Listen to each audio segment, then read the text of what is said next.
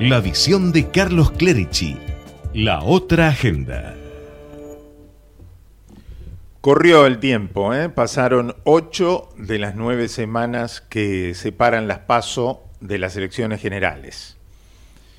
El gobierno nacional y el bonaerense, sobre todo ellos, los que tenemos más cerca, por lo menos de nuestra óptica, intentaron revertir la situación aplicando recetas que no alcanzan cuando han sucedido cosas imposibles de dar vuelta, como las fiestas en tiempos de pandemia, los que se divertían mientras no se podía despedir a un familiar muerto. Y siguen sucediendo cosas que aparecen como prioridad de la gente hoy. Precios descontrolados, dólar por las nubes. Y estos ítems que estoy mencionando no son producto de mi percepción personal o de mi interpretación caprichosa o de mi intuición periodística, sino de las encuestas que hemos venido repasando en todas estas semanas.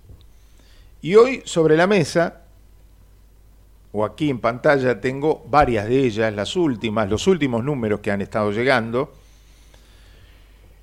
Circuitos eh, Consultora de Pablo Romá, un hombre que releva muy bien la provincia de Buenos Aires, marca situación actual del país entre mala y muy mala 62%. Buena y muy buena nos llega al 20%. Eh, principales problemas hoy, aumentos de precios, 27%, desempleo, 14%, gasto público, 10%. Ahí tenemos más del 50% de las opiniones de la gente atribuyendo la situación a la economía.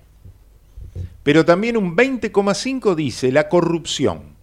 Y es un porcentaje muy alto con todos los problemas que hay, lo cual habla de este enojo irreparable por las fiestas en el medio del dolor. El pesimismo reina cuando se pregunta si la situación va a mejorar o empeorar en los próximos meses. Entre empeorar y empeorar mucho, un 55%.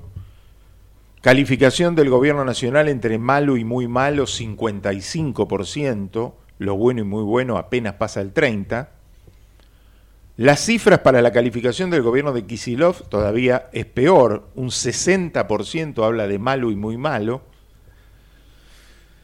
Sobre la idea de estas ocho semanas de ponerle platita en el bolsillo a la gente para cambiar voluntades, como dijo eh, Goyán, la gente dice no estar de acuerdo con este concepto en un 67,5% y de acuerdo un 17,6%.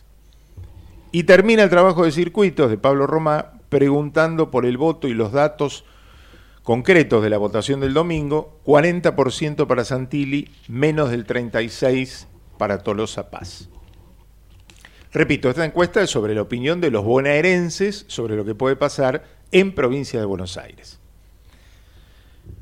Por eso, en otra encuesta que abarca provincia de Buenos Aires y ciudad autónoma de Buenos Aires, Jorge Jacobe, que fue el de los mejores números en las PASO, titula su encuesta el tamaño del sopapo.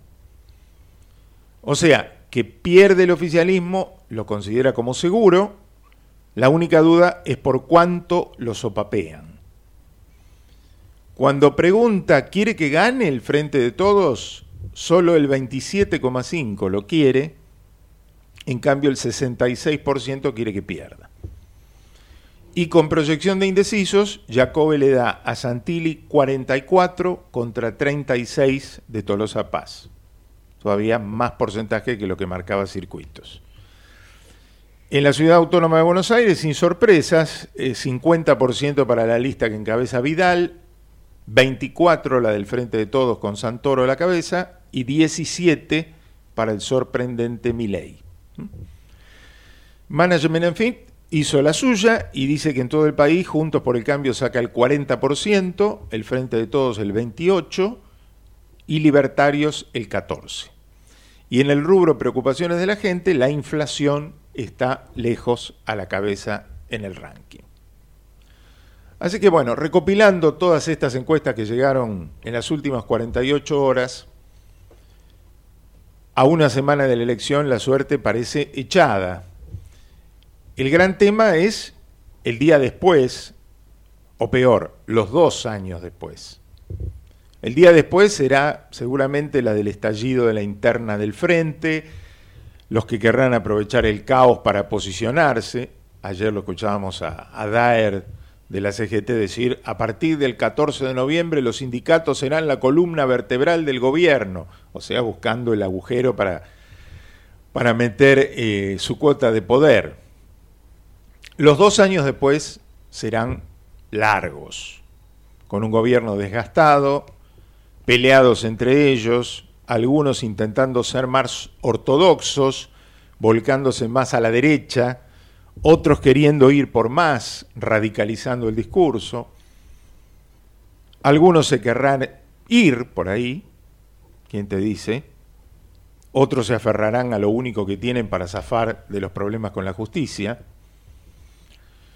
Una semana queda para ejercer el derecho ciudadano de marcar territorio a los que gobiernan, para ponerle freno a los intentos hegemónicos evitando mayorías automáticas en las cámaras del Congreso.